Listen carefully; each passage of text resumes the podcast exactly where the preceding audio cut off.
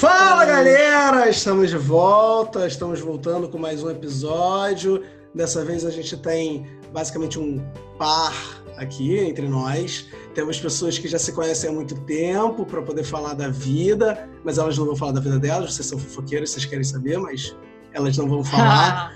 Diana, por favor, fala. apresente Olá, galera, tudo bem? Beleza, Felipe. Galera, no episódio de hoje a gente vai conversar com a Hanna Drummond.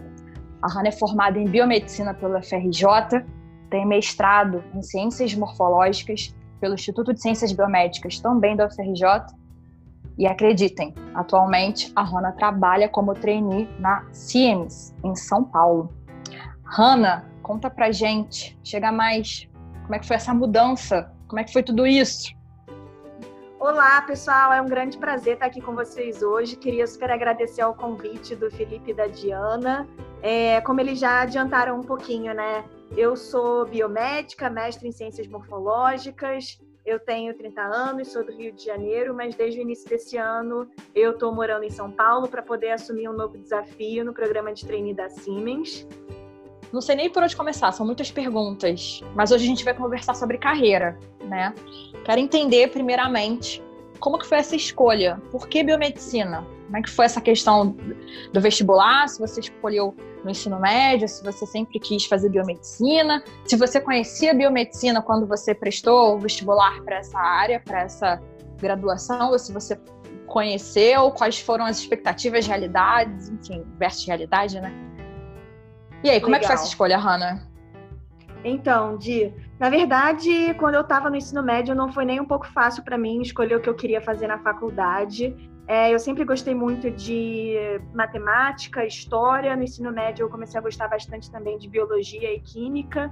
Eu estudei no Colégio Militar do Rio de Janeiro e lá no primeiro ano do ensino médio, eles ofereciam uma turma preparatória para cursos do INITA. Então eu lembro que eu comecei a fazer essa turma, não porque de fato eu quisesse fazer engenharia ou estudar nesses lugares, mas sim porque eu entendi que era alguma coisa extra que eu poderia aprender um pouco mais sobre as principais matérias voltadas para esse vestibular. Aí no segundo ano do ensino médio, é, eu consegui uma bolsa em um curso, continuei estudando né, essas matérias para IMIITA, mas foi quando eu realmente comecei a pensar no que, que eu queria fazer na faculdade, né? E aí eu sabia que eu gostava muito de números, sabia que eu queria melhorar a qualidade de vida das pessoas, então foi natural no início pensar em alguma engenharia. Então, algumas opções que vinham na minha cabeça eram engenharia química, engenharia de bioprocessos, engenharia de alimentos, que tinham uma parte né, de química, biologia, mas também é, não fugiam da área de exatas. É, e por outro lado, eu sabia que eu não queria fazer medicina, porque eu não me via consultando, operando, nem lidando com nenhum paciente. E eu também não queria fazer biologia, porque pode até ser engraçado, mas eu sempre tive medo de bichos em geral. Ah, então que isso, eu não fofos. conseguia conceber a ideia de ter uma bióloga que não gostasse de bicho, não quisesse ter nenhuma interface com bichos. Então, ah, é... tem, ó, tem biólogo que tem medo de bicho também. Felipe tem medo. Eu Felipe tenho, mas eu tenho alunos, que é pior. Felipe não pode ver uma barata, né, Felipe? Não Sai posso. correndo. Sabe, eu acho que pior do que ver a barata é não ver a barata, né? Quando ela chega assim. Quando ela voa ela pescoço. Some. É. Come cérebro esse bicho. Mas, enfim, eu sempre me vi como uma cientista que pudesse contribuir com descobertas para poder melhorar a saúde das pessoas, né? E aí eu lembro que no segundo ano eu comecei a conversar com várias pessoas que tinham feito diversos cursos, né? Principalmente esses cursos que eu comentei. É, outros cursos que vinham na minha cabeça na época também eram farmácia, enfim, coisas que também tivessem um, um, lado biológico, né, mas uma interface com ciência. E aí eu comecei a questionar muito qual era o melhor curso, porque eu entendi que não existia um curso certo, existiam, eu poderia fazer passar por vários caminhos para poder conseguir atingir esse objetivo que eu tinha.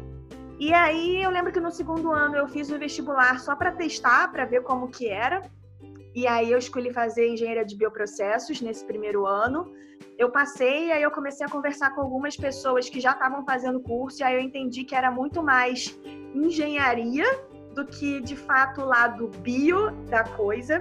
E aí, é, estudando, eu tinha um guia do FRJ com uma breve descrição sobre os cursos. E aí eu cheguei no curso de Ciências Biológicas, modalidade médica, que também é conhecido como biomedicina. E lá, é, na explicação sobre o curso, eles diziam que basicamente era um curso que tinha sido criado para a formação de pesquisadores em biociências. E foi aí que esse curso me conquistou, né? Era um curso justamente para formar cientistas que quisessem trabalhar é, na área da saúde, né? Então, na verdade, eu fiquei encantada com essa possibilidade e eu queria fazer ciências biológicas modalidade médica na UFRJ. Eu não queria fazer biomedicina em qualquer universidade, porque eu já sabia que, dependendo da universidade, eles tinham um foco diferente, né? Qual é o foco da, da UFRJ, a biomedicina? Então, enquanto eu estava estudando na UFRJ, a habilitação, hoje em dia eles têm três habilitações no curso, né? Ciência e Tecnologia, Análises Clínicas e Ciências Forenses. Quando eu comecei a estudar lá, a habilitação que era mais forte, né, e que já existia há mais tempo, era justamente a de Ciência e Tecnologia, que para mim fazia mais sentido. A de Análises Clínicas estava começando a ser implementada na época, mas eu sabia que em outras universidades esse lado de análises clínicas ele era muito mais preponderante, né? Como eu já sabia que eu queria focar na área da ciência, para mim fazia mais sentido estar num ambiente que tivesse diversas opções de laboratórios e que o viés fosse mesmo focado em pessoas que quisessem ser cientistas e pesquisadores, né? Entendi. E você estagiou durante a, a faculdade? É, essa eu acho também que é o grande diferencial desse curso no FRJ, né? Porque desde o primeiro período da faculdade, a gente já tinha uma disciplina que tinha um projeto em que a gente tinha que desenvolver dentro de um dos laboratórios da universidade. Então, desde os primeiros dias, né, a gente já tinha essa vivência e esse contato com alunos de mestrado, doutorado, para poder entender um pouco da realidade deles. A partir do segundo período, a gente já tinha uma matéria que era equivalente a um estágio obrigatório. E aí, o meu primeiro estágio foi no laboratório do professor Franklin Munjanek, voltado para biologia é, do câncer. Foi uma experiência bem bacana. E aí, quando eu estava no terceiro período, segundo para o terceiro período, é, eu assisti uma palestra. Isso também é uma coisa bem bacana. Lá no FRJ é um ambiente que tem sempre várias palestras. É, e aí eu assisti uma palestra da aluna de mestrado, que na época era de mestrado, né, Bruna Paulsen, eu gostei muito do projeto dela e pedi para começar a fazer minha iniciação científica, que é basicamente um estágio é, que muitas vezes tem uma bolsa atrelada, né? E aí foi quando de fato eu comecei a trabalhar num projeto e aprender como que é a rotina, né, sendo um membro de um laboratório. E aí lá é, a minha pesquisa era sobre células tronco embrionárias e células tronco de pluripotência induzida, é, com foco para o estudo de transtornos mentais, principalmente esquizofrenia. E aí, ainda durante a graduação, é, eu tive a oportunidade de fazer um estágio no exterior. É, eu fui para a École Polytechnique Federal de Lausanne, na Suíça, é, foi uma experiência muito bacana, foi a minha primeira viagem internacional e foi com bolsa também. Então, foi pela FRJ? É, então, na verdade não foi pela FRJ, o programa ele era independente, completamente organizado pela faculdade de lá, pela EPFL, e a hum, bolsa era por eles, a gente, é, os alunos se aplicavam, né, se candidatavam para concorrer a essa bolsa, e aí, sendo selecionada, na época eu já tinha quase acabado todas as minhas disciplinas na faculdade, então isso não ia me atrapalhar em nada. E aí eu passei dois meses lá fora, numa linha de pesquisa que não tinha nada a ver com o que eu fazia no Brasil. E foi uma experiência bem bacana para entender como é que as coisas funcionam lá, como é que é a cultura das pessoas. Quanto tempo é... você ficou lá, Hanna? Então, era um estágio de verão, então foram dois meses. E aí, depois Entendi. desse estágio, eu voltei para o Brasil, decidida de que eu queria, de fato, começar o meu mestrado. Aí foi quando eu passei um período me preparando para a prova, né? Uhum. E aí, uhum. de fato, comecei o mestrado no mesmo laboratório que eu estava antes do professor Stevens Hain. E aí, durante o meu mestrado, é, eu tive de novo a chance de ir para o exterior. Eu fiz um estágio de verão é, de dois meses, dessa vez em Singapura, na Nanyang. Você vê que a Hannah gosta de verão, né? Nossa, não, mas é, é. maravilhoso. Você foi para Singapura? Eu fui para Singapura. A única coisa que eu conheço de lá é pirata. Ai, então, eu não vi nenhum pirata por lá, mas. mas enfim, Singapura também foi uma experiência bem bacana. É, o projeto de lá já tinha um pouco mais a ver com o que eu fazia no Brasil.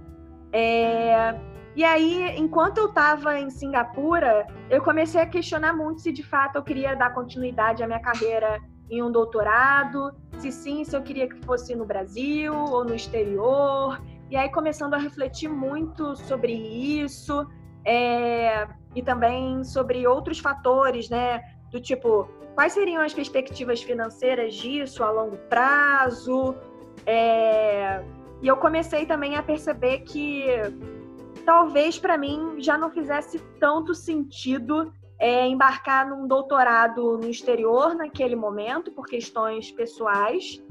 É, mas nessa reflexão eu comecei a perceber também que tinham coisas na vida acadêmica que estavam me incomodando um pouco. Então, é, em primeiro lugar, porque as coisas elas acabam sendo muito demoradas, né? Eu estava querendo alguma coisa que eu pudesse ver de fato uma ação o produto mais rápido do meu trabalho, né? Então, é, a gente sabe que nenhum trabalho científico ele é feito num período muito curto, né? Porque existem diversas validações, experimentos, é, e eu comecei a perceber que isso era uma coisa que me incomodava. Além é muito disso, burocrático, coisas... né? Também, assim. Exato. A exigência exato. da publicação. Exato. Esse é um outro todo. ponto importante. Financiamento, fui... né? Exato. Eu fui percebendo que é, eu já não gostava mais tanto de ler, escrever artigo, de pensar que o meu trabalho sempre seria resumido a um artigo que seria publicado e que não necessariamente tivesse um impacto é, em avanços práticos na vida das pessoas. E aí, nesse período, eu confesso que eu estava bem confusa é, na metade do meu mestrado, né? Eu estava me sentindo perdida, já que eu não sabia qual ia ser o meu próximo passo. E aí foi aí que eu fiz um curso de coaching. Na época o coaching nem era tão conhecido quanto é hoje em dia. E aí nesse curso eu aprendi muito sobre liderança, gestão de pessoas. E aí essa sementinha ficou plantada na minha cabeça, né? Eu comecei a perceber também que algumas das coisas que me incomodavam na vida acadêmica era pela falta de uma boa gestão de pessoas.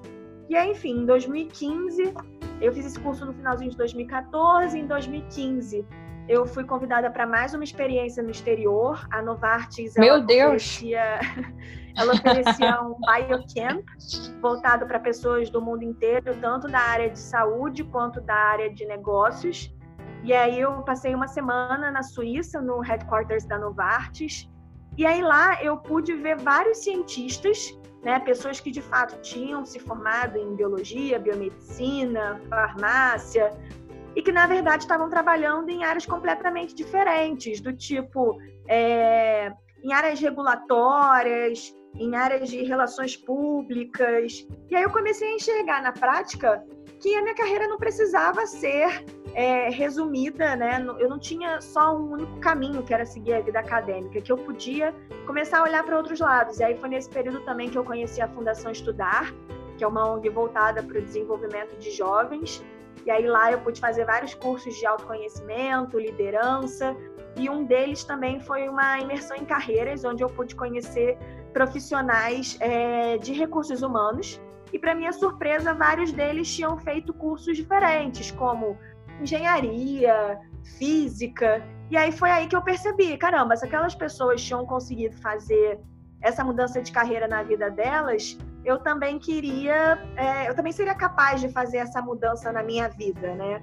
Mas eu só quero deixar muito claro aqui que não foi uma decisão uh, de um momento para o outro, né? Isso foi um longo processo, foram muitos meses de reflexão, Bom, avaliando os prós e contras. É isso aí que eu queria te perguntar. Eu queria falar com você o seguinte: muitos alunos nossos e muitas outras pessoas no mundo inteiro que estão naquela faixa de idade de escolher vestibular, eles acham que eles estão basicamente fadados a um destino. Tipo, ah, eu entrei e vou fazer história porque eu acho história fantástico. E aí no meio do. E nunca mais sairei disso. E nunca mais tipo, você historiador. escolhendo para a minha vida isso, inteira. Isso. Vou morrer historiador. E aí, quando a gente conversa com pessoas que fazem essa troca é, e a gente passa é isso para eles, né? eles, eles viram para a gente e falam assim: tá, e aí, como é que é? Dá medo? É, você perde a estribeira, você não perde, é legal, não é? Como é que foi para você a sensação de virar e falar assim: ah, agora virou a chave, agora eu mudei? Como é que rolou isso aí? Legal, um belo dia resolvi mudar. é, não é exatamente assim, né? Não é num belo dia, mas é, acho que a primeira coisa, é, eu super concordo com o que vocês estão falando, no sentido de que o curso de graduação ele não define o que a gente vai fazer pelo resto da nossa vida, né? Até porque os nossos interesses mudam, os nossos gostos e principalmente o mundo muda, né? Então, novas tecnologias são descobertas, é por isso que hoje acredita-se que as crianças que estão na pré-escola elas vão ter no futuro profissões que provavelmente hoje não existem, né? Até poucos anos atrás não existiam profissões como youtuber, enfim, tantos é, tantas opções voltadas para a área de programação, por exemplo. Crianças não sejam youtuber, por favor. Ou sejam, né, mas que produzam conteúdos de qualidade, né? É, mas enfim, inteligência artificial, é, tantas outras coisas que começaram a surgir há pouco tempo e que agora demandam né, diversos profissionais que conheçam essas áreas. Então, é, eu super acredito que o curso de graduação não define uh, o que ninguém vai fazer pelo resto da vida, mas é óbvio que dá um medo, né? Mas eu acho que também a vida é feita de riscos. A gente precisa comprar riscos e naquele momento para mim valia muito a pena é, comprar o risco de me aventurar numa experiência diferente, mas que eu pude perceber que me faria mais feliz. E aí, assim, é óbvio que é tudo um risco muito calculado, né? Não foi do dia para noite que eu larguei tudo e muito menos eu deixei o mestrado de lado. Eu acabei o mestrado, né? Eu concluí essa etapa da minha vida, mesmo naquela época eu já já estava sabendo que eu não não queria continuar a minha carreira na área científica, é, então, eu acho que essa também é uma mensagem bem importante para deixar para os alunos também, que é, seja no colégio, na faculdade, no trabalho, sempre vão ter coisas que a gente não vai gostar.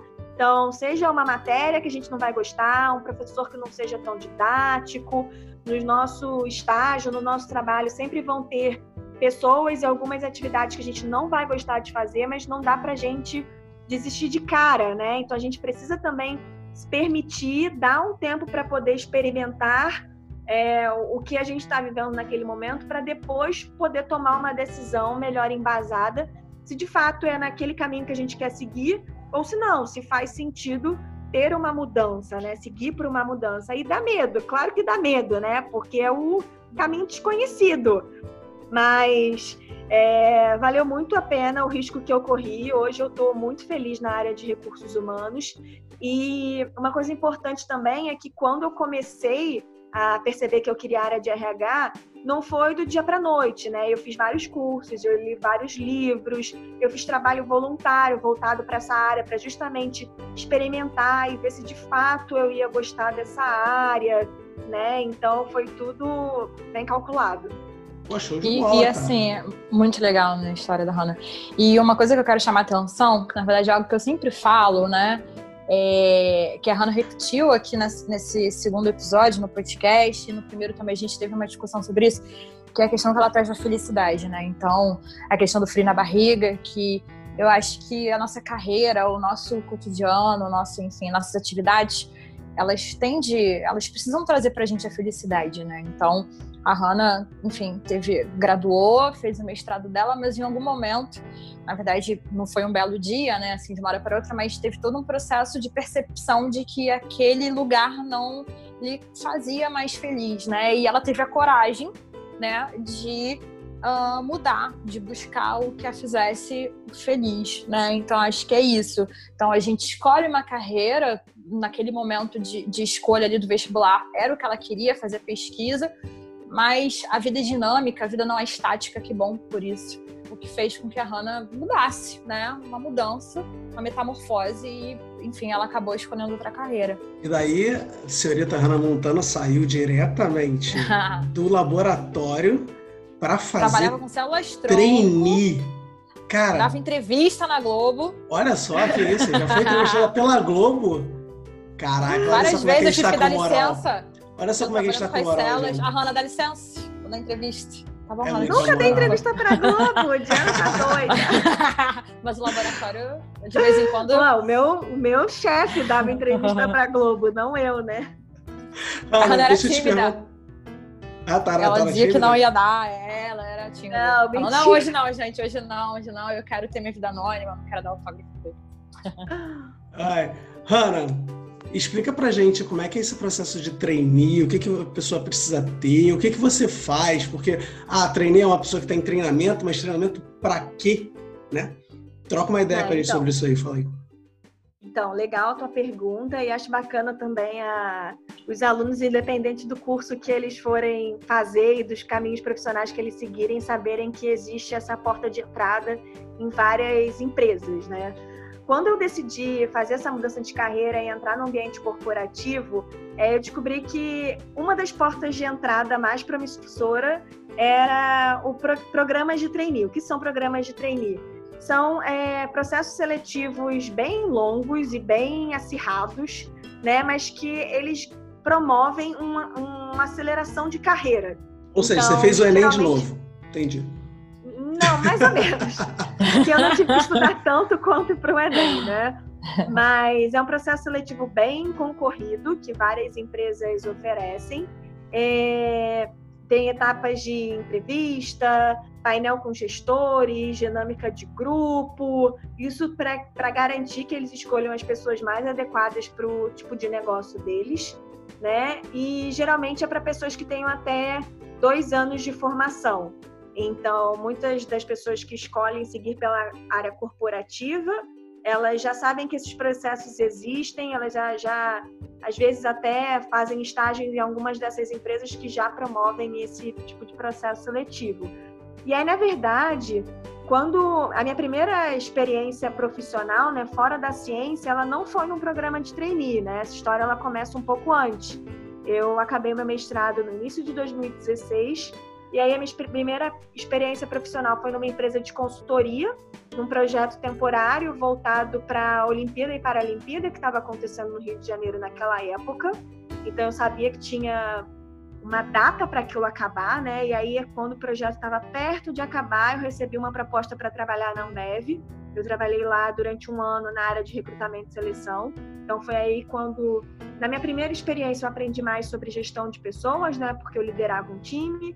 E na Ambev eu pude de fato aprender mais sobre o RH em si, qual é a melhor maneira da gente selecionar as pessoas, atrair as pessoas certas para cada tipo de, de área, né, de negócio. E aí, na, depois da Ambev, eu vi uma outra oportunidade bem bacana na cultura inglesa de ser business partner. É, então, é, era uma chance que eu tinha de ter uma visão mais generalista do RH, né, de fazer tanto recrutamento e seleção, mas também ver a área de treinamento, de avaliação de performance, enfim, entender um pouco mais sobre várias áreas dentro do RH. E aí, enquanto eu estava na cultura inglesa, né, que virou Spot Educação, foi quando eu vi essa oportunidade na Siemens.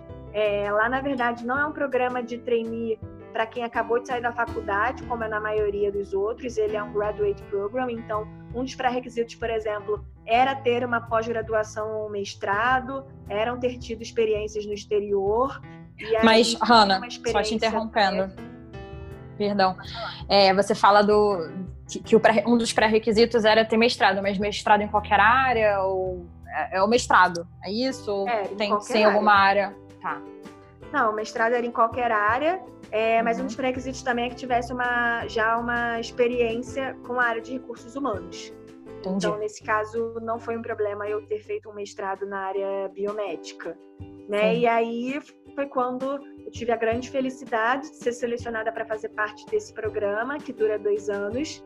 É, apesar de o nome trainee, né, parecer que a gente está só em treinamento, mas não, o trainee ele já é um funcionário da empresa, é, mas ele provavelmente tem chances de aceleração de carreira e provavelmente ele tem alguns privilégios que outros funcionários ah, não costumam ter.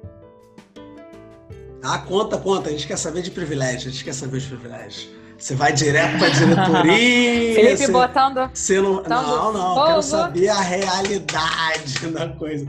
Não, é sério. Muita gente tem essa, tem essa dúvida, tipo, ah, tá, você trainee, ou seja, você é ajudante, você é estagiário, não? O trainee ele já vai para um, um, outro nível, né? É, o trainee ele já é um funcionário efetivo. Acho que isso que é importante passar a mensagem para as pessoas, ele não é um estagiário, ele não é uma pessoa que está só de passagem é, num período, de né, passagem, né? Exato. Uhum. Mas falando do programa de trainee que eu tô hoje, é, o que, que, é um dos grandes diferenciais dele? Né? Ele dura dois anos, esses dois anos são divididos em três uh, job rotations, né? Então três projetos diferentes. É, e no mínimo um desses projetos é no exterior. Então, esse é um dos privilégios né, que eu estou comentando, porque não é qualquer funcionário que entra numa empresa que já tem essa chance de, olha, você com certeza vai fazer um projeto no exterior. Né? Um outro exemplo é, através desse programa, eu tenho um mentor que é um dos uh, heads da empresa. Então, eu tenho acesso a essa pessoa para poder contar com a ajuda dele em relação aos desafios que eu encontrar na minha carreira. Né? Uma pessoa, de fato, para me guiar, enquanto que talvez outras pessoas não tenham um acesso tão facilitado a essa pessoa, por exemplo. Oh, show. Dá, dá uma palhinha para gente do que, que você acha que é necessário para uma pessoa ter de conhecimento para poder chegar ou galgar, tentar ser um trainee de alguma empresa. É, e uma outra coisa, vou aproveitar, Felipe pediu uma palhinha. É, Hanna, quando você terminar a palhinha do que o Felipe pediu, achei que ele fosse pedir um samba, alguma coisa assim, que susto. Ó. Brincadeira. Mas. Vamos lá. Mas assim, te pedir é, para deixar pra gente também ó, umas duas dicas ou três, porque você falou que você tra trabalha, né? Trabalhou, enfim, com essa questão de, de, seleção de pessoas, de pessoal e tal. Então, assim, quem tá buscando emprego, quem vai buscar um emprego, primeiro emprego, né? O, o que, que o RH que, que os recursos humanos ele vai avaliar, o que, que é importante dentro de qualquer área, né? Que um profissional ele é, traga para pro, para quem está contratando, né? É, de, de, enfim, de quais são os requisitos, assim, o que, que é qual a dica que você dá para uma boa para uma boa entrevista ou uma boa apresentação desse é, funcionário, dessa pessoa que está buscando emprego? Ah, eu acho que vocês dois estão me fazendo perguntas que não têm uma receita pronta, né? Então não tem um, né? Como se fosse uhum. um checklist que as pessoas só tivessem que ir check, isso Seguindo, daqui né? feito, isso daqui eu tenho, seguir essa receita aqui de bolo e pronto, vou conseguir um emprego.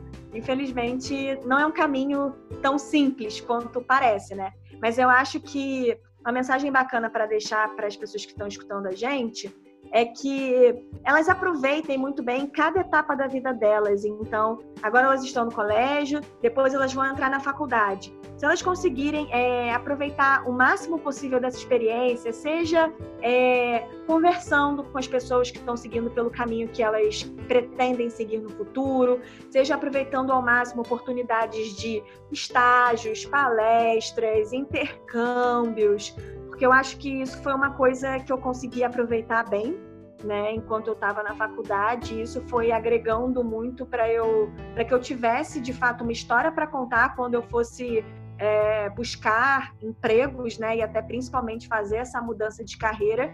E eu acho que o mais importante é ser você mesmo. Pode soar meio clichê, mas às vezes é melhor a gente ouvir não para um emprego em que a gente não tem o perfil do que é buscado, né? Do uhum. que ser, levar um sim e, e não conseguir desempenhar bem ou por algum motivo não ter uma adesão à cultura daquela empresa.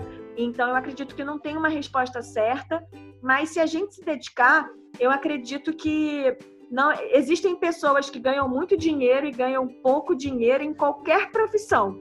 Então, o fator vou ganhar dinheiro, ele nunca me motivou para poder tomar nenhuma decisão, nem desde o curso na época da faculdade até as mudanças de emprego que eu fiz. Eu sempre fui muito pensando onde é que eu vou ter mais chance de me desenvolver, onde é que eu vou ter mais chance de aprender, porque eu acredito que se a gente se dedica, as coisas boas vão vir no momento certo, quando a gente está de fato pronto para ganhar desafios maiores. Nossa, essa foi perfeito. Não tinha como a gente fechar Palmas. esse papo de uma maneira melhor. Palmas. Caraca, meu Deus do Perfeito, céu. Zero essa aí, malandro. Eu, eu, tenho, eu tenho dicas, eu tenho dicas de RH pra gente poder fechar e ficar tranquilo. Ih, Você tem que saber Vamos lá, três Felipe. coisas no mínimo para poder fazer uma entrevista de emprego. Qual o seu animal preferido? Coisa. Se você fosse um animal, qual você seria? E a terceira. É, qual é a sua maior qualidade e seu maior defeito? Isso aí são as coisas que você tem que saber fazer entrevista de emprego. Olha, essa do animal eu nunca perguntei para ninguém, nem nunca me perguntaram isso.